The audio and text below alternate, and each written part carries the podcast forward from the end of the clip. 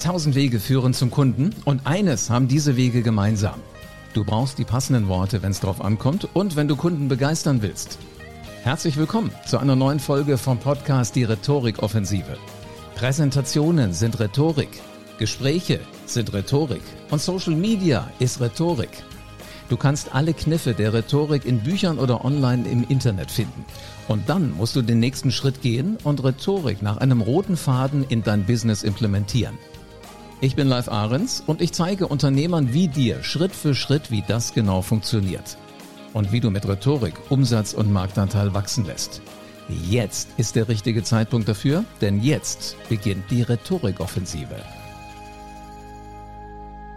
Das Spannendste an dem Job, wenn du Coach bist, ist, dass du immer wieder Fragen kriegst und damit immer besser verstehst, was brauchen die Menschen eigentlich, für die du was machst. Und weil ich finde, eine Frage oder vielmehr die Antwort auf die Frage ist nicht nur für eine Person wichtig, sondern meistens für viele, viele weitere darüber hinaus, gibt es ab sofort immer die Rubrik Frag live. Schickt mir Fragen, stellt mir Fragen in die Kommentare. Lasst mich wissen, was ihr wissen wollt und dann werde ich hier regelmäßig eine ganze Menge an Fragen beantworten. Heute habe ich hier schon auch eine ganze Menge gekriegt. Frage Nummer eins hier auf dieser Karte ist, was kann ich tun, damit ich wichtige Details nicht vergesse? Ich war mir erst nicht sicher, um ehrlich zu sein, ob diese Frage ernst gemeint ist. Was macht der Mensch, wenn er irgendwas nicht vergessen will, bitte? Ja, er schreibt sich's auf. So haben das unsere Vorfahren gemacht, so habe ich es gelernt und so werden wir es wahrscheinlich auch noch unseren Kindern beibringen. Die spannende Frage ist jetzt, schreibe ich es nach wie vor noch auf so ein Stück Papier oder habe ich da mittlerweile andere Tools? Also ich denke mal, alles, was die Digital Natives sind, also je jünger, desto eher wird äh, tatsächlich so das Verhalten zu beobachten sein, ist, die schreiben sich das nicht mehr auf Papier. Ähm, wenn du zu den ganz jungen Unternehmern gehörst, wirst du die Dinge nicht aufschreiben, sondern du wirst sie irgendwo eingeben. Und eventuell machst du das mit einem Rechner, hast sie dann aber auch als Zugriff in deinem Smartphone zum Beispiel. Damit hast du es immer dabei, kannst überall Dinge verändern. Und wichtige Details wirst du damit nicht vergessen.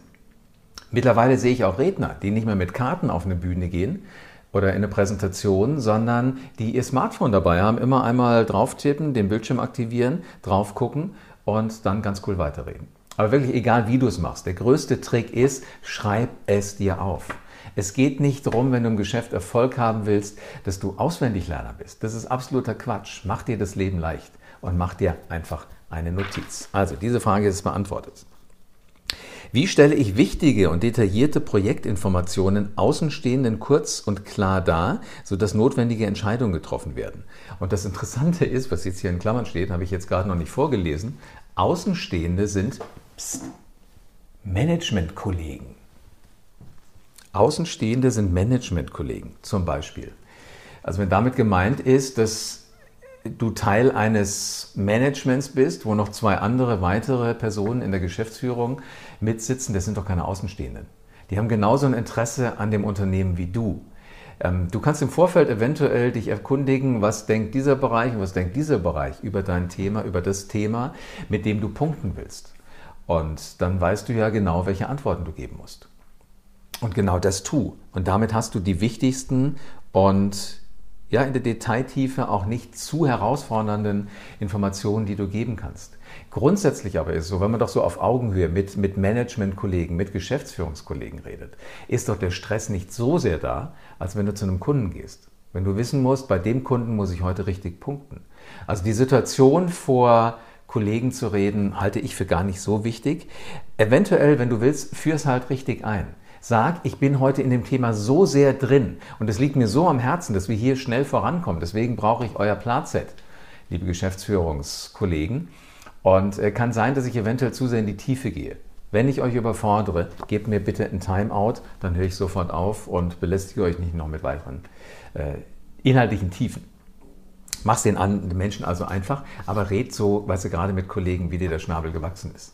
Genau wie ich mir zu Hause auch nicht alles vorher notiere und aufschreibe, was ich sagen will, mach's bitte mit Geschäftsführungskollegen ganz genauso. Weitere Frage. Wie vermittle ich komplexe Zusammenhänge, deren Beschreibung langwierig wäre, ohne um den heißen Brei rumzureden? Indem du eben nur das nennst, was wirklich wichtig ist. Jetzt ist die Frage, wie kriegst du das raus, was wirklich wichtig ist? Ich mache es für mich immer erstmal so, ich überlege mir dann, welche drei Dinge möchte ich den anderen Personen tatsächlich mitteilen.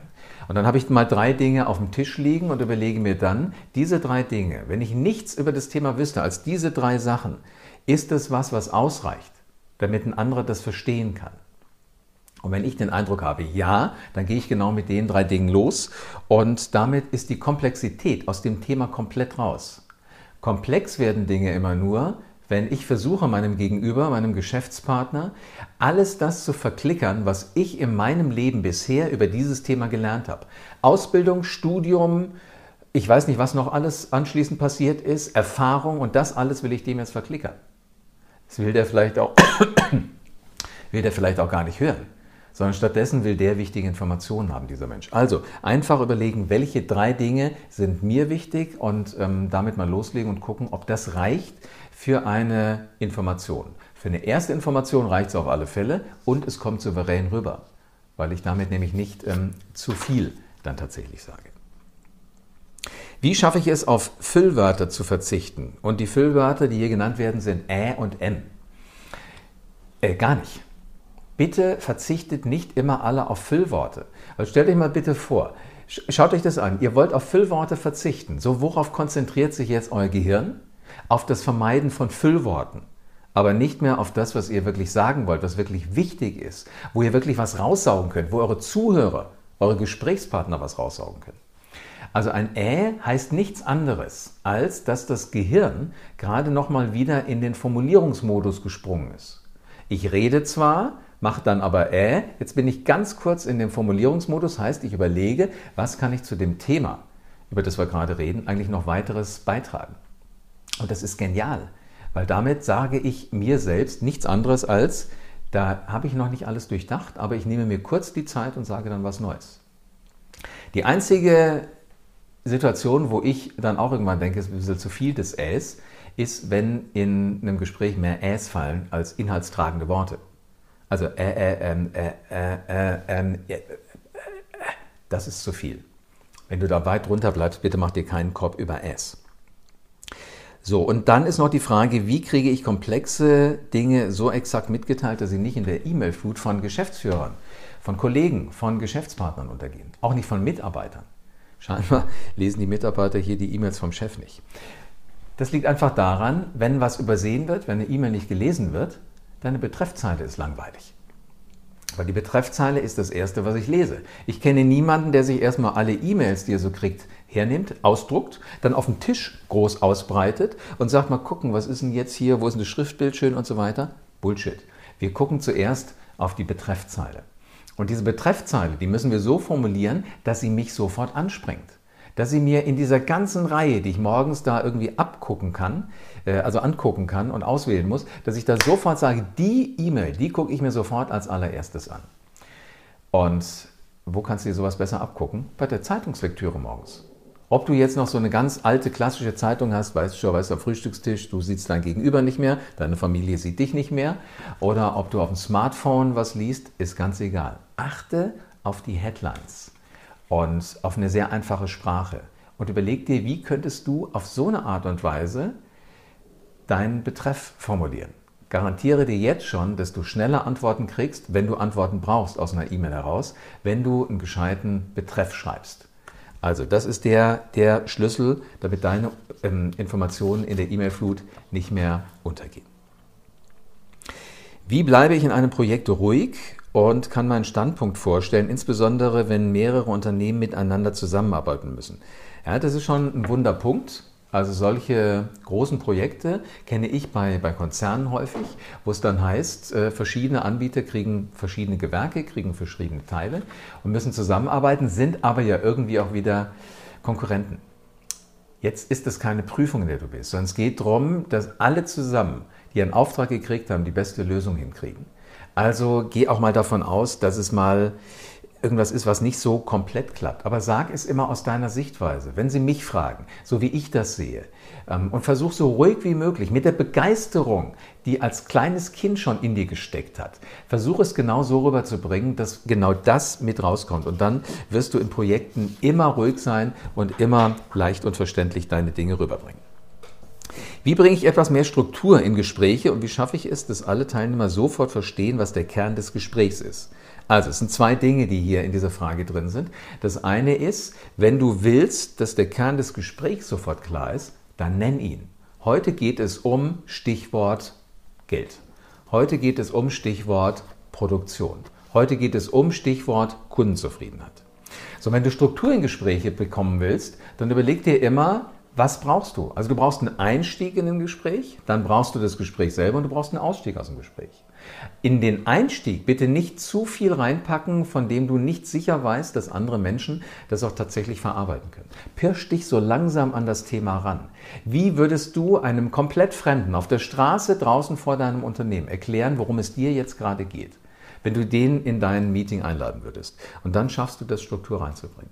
Also in Gespräche bitte immer so eine Einstiegsphase planen so eine Aufwärmphase kann auch Smalltalk sein, dann die eigentliche Gesprächsphase und dann gehst du hinten raus und erreichst genau das, was du haben willst. Wie vermeide ich es, dass ich in einem mündlichen Vortrag abschweife und beim roten Faden bleibe? Den roten Faden müsstest du dir vorher schon mal zurechtlegen. Und auch hier ist eine Notiz nicht blöd. Also, was ist der rote Faden? Wo will ich eigentlich hin? Was ist der Gedanke, der nachher in den Köpfen von mir natürlich nach wie vor fest drin sein muss, aber auch in den Köpfen von meinen Gesprächspartnern drin sein muss? Das entscheidest du bitte vorher und machst dir deine Notiz. Und wenn du das gut hinkriegst, dann ist es gar kein Problem. Dann wirst du ganz souverän die Dinge vortragen und du wirst nicht abschweifen. Wichtig ist aber, das musst du vorbereiten. Ein roter Faden ist nicht immer da, den siehst du nicht immer. Egal was passiert, stell dir vor, eine Mücke fliegt dir auf einmal rum und landet am besten auch noch frech auf deiner Nase. Dann bist du nicht mehr so cool und so souverän, als dass du dann alles machen kannst, wenn du nicht irgendwo notiert hast, worum es dir jetzt heute geht. Und ähm, mach die Notizen, dann ist die Garantie sehr, sehr hoch, dass du tatsächlich tiefenentspannt alles sagen kannst. So, und letzte Frage für dieses Video heute, Frag live. Wie bestimme ich den wichtigsten Inhalt eines Themengebietes und schreibe diesen nieder, ohne dabei zu technische Details mit einfließen zu lassen und den roten Faden zu verlieren? Also roter Faden ist das letzte, den schreibst du dir bitte auf. Und den wichtigsten Inhalt eines Themengebietes, das ist immer der, der das Projekt am meisten beeinflusst oder das ist der, der den Entscheider am meisten triggert. Also das, was den Entscheider am allermeisten interessiert, das sind bitte die Dinge, die du mitnennst die mit rein müssen in so einen Vortrag oder auch in eine E-Mail. Und wenn du das hingekriegt hast, dann kannst du alles, was da außenrum an Technik wichtig ist, das kannst du damit reintun. Aber ansonsten bitte lass sämtliche Informationen raus, die aus deiner Sicht da keinen Platz mehr haben. Das ist das Geheimnis und das sind die Fragen, die ich heute hier hatte. Einiges beantwortet, da war für dich garantiert auch was dabei. Wenn du sagst, ah, das waren Dinge, die sind für mich relevant, aber eventuell nicht heute, dann schau das Video mal regelmäßig wieder. Puh, waren so spannende Fragen. Meine Huste haben nichts damit zu tun, dass sie gut oder schlecht waren. Irgendwie ist mir jetzt Staub in den Hals gekommen. Wenn du solche Dinge auch für dein Unternehmen umsetzen willst und damit dein Geschäft auf den nächsten Level bringen willst, dann vereinbar ein kostenfreies Strategiegespräch mit mir. Alles, was du dafür tun musst, ist, geh auf www.livearens.de und äh, trag dich da ein für ein kostenfreies Strategiegespräch. Und dann werden wir beide ganz bald miteinander reden. Ich freue mich jetzt schon drauf. Vielen Dank, dass du wieder dabei warst. Wenn dir gefallen hat, was du heute gehört hast, dann war das nur die Kostprobe. Willst du wissen, ob du für eine Zusammenarbeit geeignet bist? Dann besuche jetzt livearens.de und buch dir einen Termin. In diesem 45-minütigen kostenlosen Erstgespräch wird eine Strategie für dich erstellt. Du lernst, wie es dir gelingt, dass du den passenden Spruch parat hast, wenn es drauf ankommt. Vergiss aber bitte eine Sache nicht. Deine Rhetorik entwickelt sich nicht von alleine. Du brauchst einen Mentor, der dir zeigt, welche Schritte du befolgen sollst und welche nicht. Ich habe Menschen aus Wirtschaft, aus Politik und aus Entertainment dabei geholfen, ihre Rhetorik für das Business fit zu machen. Wenn du wissen willst, ob du dafür geeignet bist, dann sichere dir jetzt deinen Termin auf livearens.de.